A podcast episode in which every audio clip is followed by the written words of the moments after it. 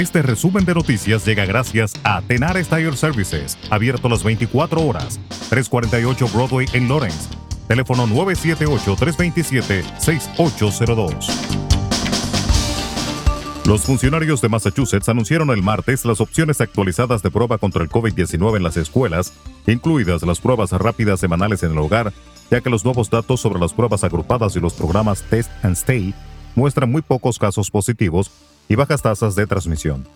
Baker, el Departamento de Educación Primaria y Secundaria y el Departamento de Salud Pública dijeron que a partir de esta semana las escuelas podrán inscribirse para recibir pruebas rápidas de antígeno en el hogar para uso semanal de todo el personal y los estudiantes participantes. Las escuelas que ejerzan esta opción suspenderán el rastreo de contactos y la participación en el programa Test and Stay. El secretario de Estado Anthony Blinken acordó este martes con su homólogo ruso Sergei Lavrov reunirse el viernes en Ginebra en un intento de reducir la tensión sobre Ucrania y de continuar con la vía diplomática. Ambos mantuvieron este martes una llamada telefónica en la que valoraron los encuentros celebrados la semana pasada entre Rusia y Estados Unidos y los aliados de Washington sobre la crisis en Ucrania, informó el Departamento de Estado en un comunicado. La colombiana Ingrid Betancourt, que estuvo durante más de seis años secuestrada por las FARC, anunció este martes que participará en marzo próximo en la consulta de la coalición Centro de Esperanza para ser candidata presidencial por segunda vez. Betancourt, de 60 años, dijo en una rueda de prensa en Bogotá que quiere ser presidenta para romper las cadenas que por décadas han mantenido a Colombia en la corrupción y la violencia. El gobierno de Ecuador anunció este martes que eliminó la tarifa del impuesto a la salida de divisas para la importación de combustibles derivados de hidrocarburos, biocombustibles y gas natural. El presidente Guillermo Lazo dio a conocer la adopción de esa decisión mediante un decreto ejecutivo suscrito el lunes y resaltó que garantizará la buena calidad de los combustibles en el país y asegurará su provisión permanente, reza un comunicado oficial.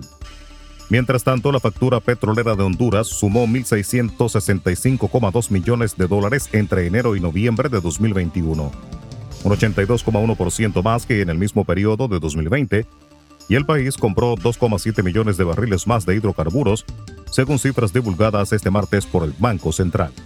Las autoridades de Costa Rica informaron este martes de dos erupciones del volcán Turrialba ocurridas la noche del lunes y que provocó la caída de cenizas en algunas comunidades cercanas, pero sin causar daños.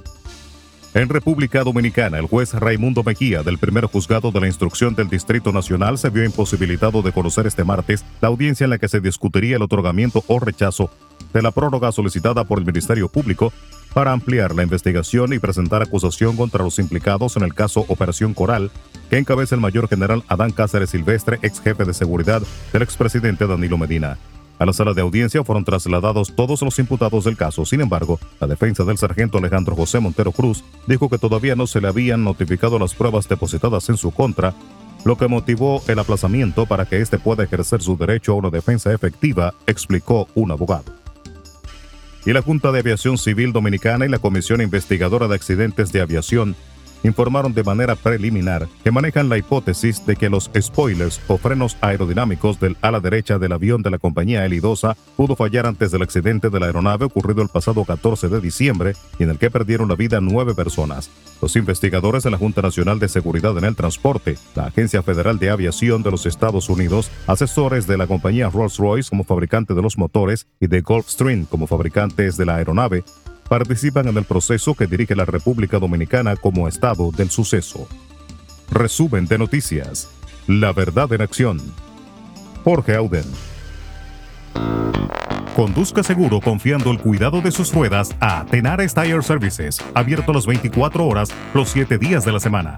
348 Broadway en Lawrence. Al comprar gomas nuevas, recibe reparación de por vida, además de otros servicios también de por vida.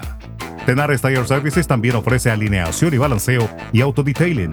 Las mejores gomas nuevas y usadas en Tenares Tire Services, con el trato afable de Brian de Peña y su equipo. Tenares Tire Services, 348 Broadway en Lawrence. Teléfono 978-327-6802.